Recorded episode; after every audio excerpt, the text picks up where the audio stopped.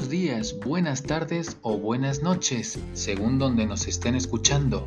Mi nombre es Javier Taboada de Zúñiga y estáis escuchando Idiomas B2B, un podcast donde os hablaremos de temas relacionados con los idiomas dentro del mundo de los negocios, por ejemplo, cómo y cuándo intervenir en una reunión de negocios a nivel nacional e internacional algunos consejos sobre el tipo de empresario con el que vais a hacer negocios en el extranjero, algunos proverbios y o refranes populares del mundo y muchos temas más. Este podcast no es el típico podcast de idiomas en el que se habla solo de vocabulario, gramática y pronunciación entre otras cosas. Nosotros queremos ser ese podcast amigable que viaja contigo mientras estás atascado en el tráfico, subido en el metro o autobús o simplemente en tu casa tranquilo, descansando después de una larga jornada de trabajo. Y ahora sí, comenzamos.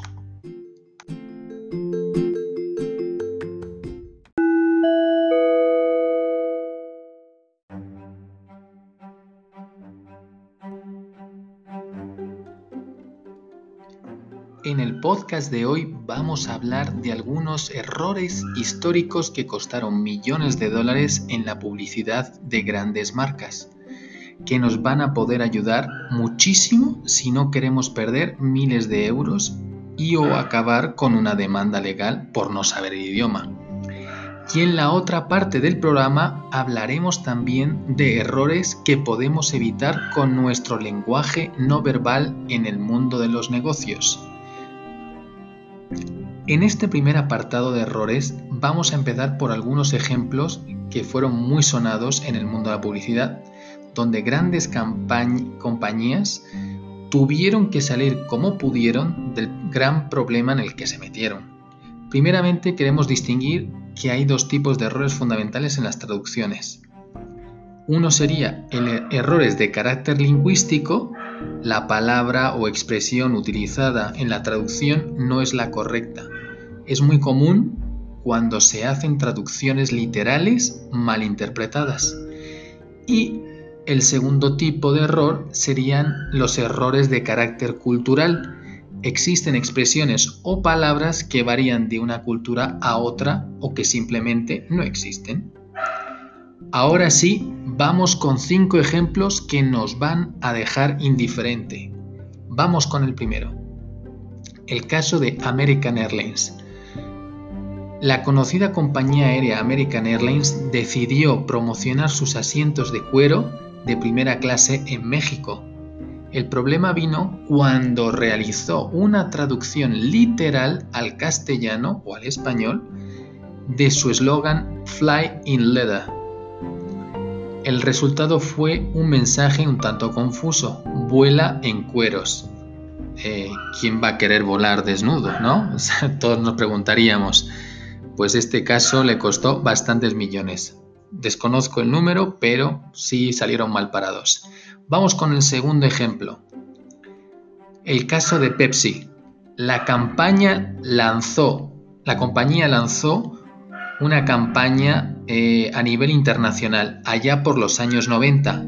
Quizá no produjo los resultados esperados en el mercado asiático, donde el eslogan Come Alive with Pepsi fue traducido con un Pepsi traerá a tus antepasados de vuelta de entre los muertos. Sin duda, eh, esta refrescante bebida pareció adquirir poderes inesperados. ¿No? Vamos con el tercero. Caso Clairol. Clairol, Clairol. Eh, esta empresa de cosméticos cometió un desafortunado error en la traducción de uno de sus nuevos productos cuando lanzó al mercado su Mist Stick, un rizador de pelo. Las ventas en Alemania no fueron las esperadas.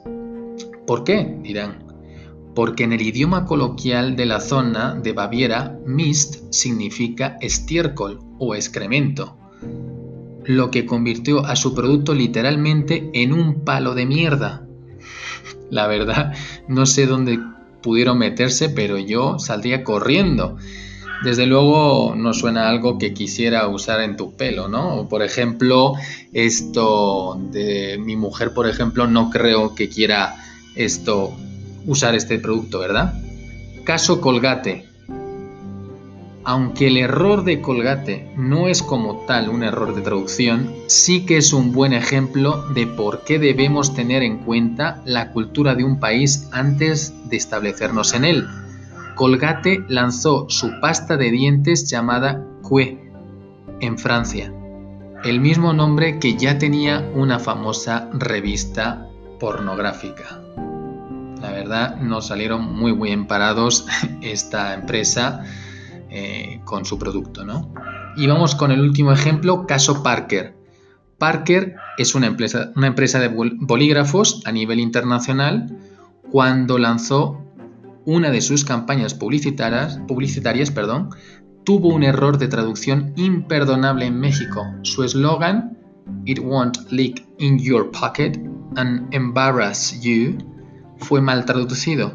En vez del término avergonzar, Embarrass se tradujo por embarazar. ¿Cuál fue el resultado? Un bolígrafo que por suerte no goteará en tu bolsillo ni te embarazará.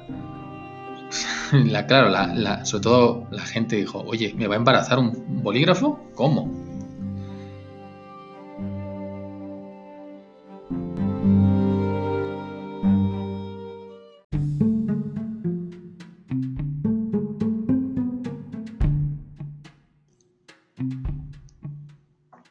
Ahora vamos a pasar a la segunda parte del programa, donde vamos a platicaros algunos ejemplos del lenguaje no verbal que debemos evitar si queremos cerrar negocios. Vamos con el primero. Postura balanceo. Este error es muy común en hombres de mediana edad en adelante porque su postura es como la del balanceo del cuerpo, hacia adelante y hacia detrás, moviendo los pies eso denota inseguridad en la conversación y la otra persona u otras personas podrían molestar. Por su podrían molestarse por su actitud. Nuestro consejo es que intente estar lo más erguido posible y con la mirada hacia el interlocutor. La segunda sería manos en los bolsillos. Este error es muy común en algunos directivos y el que se metan las manos en los bolsillos denota inseguridad y desconfianza hacia el interlocutor, lo cual puede hacer que ese gesto interfiera en el buen camino del cierre de negocio o firma con un socio. Nuestro consejo es la de poner las manos sobre la mesa o imitar de manera sutil la postura de nuestro interlocutor, lo cual puede mostrar un vínculo de confianza. Vamos con el tercero.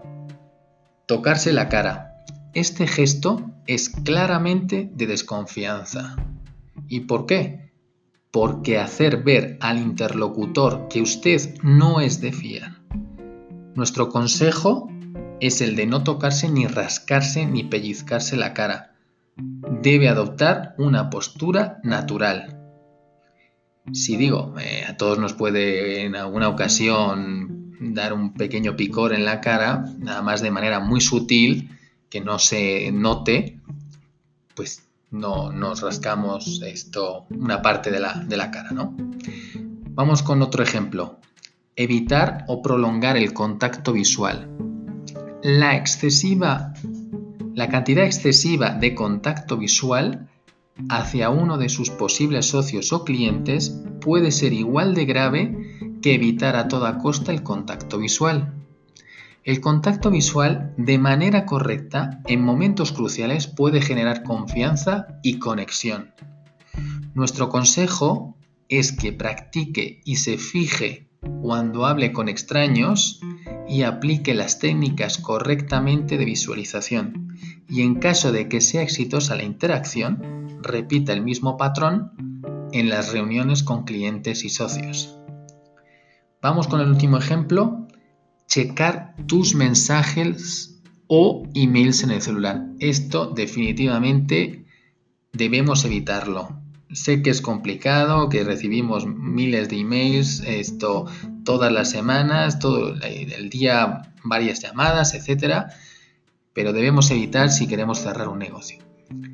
Verificar tus mensajes durante una conversación no solo es una falta de respeto, sino que también sugiere que no estás realmente interesado en lo que la otra persona tiene que decir.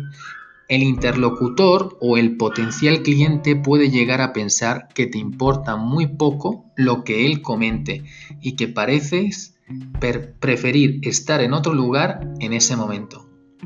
Nuestro consejo, guarda tu celular y mantente presente en la reunión en cuestión. Pues estos dos temas también los pueden ver más a detalle si gustan en nuestro blog de B2B Languages que pueden encontrar en la web b2blanguages.com.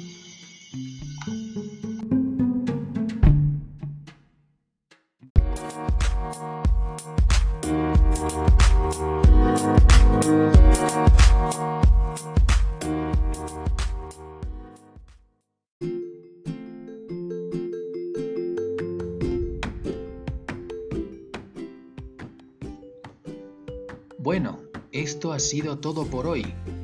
Esperamos que os haya gustado mucho el podcast de hoy y que nos sigáis escuchando en próximos episodios. La verdad es que estamos muy contentos por nuestro primer podcast, que ha tenido una muy buena aceptación y ojalá nos sigan escuchando mucha más gente. Por favor, apoyarnos compartiéndolo con vuestros amigos y compañeros de trabajo para que más gente lo pueda disfrutar. Os esperamos en el próximo podcast de idiomas B2B. ¡Chao!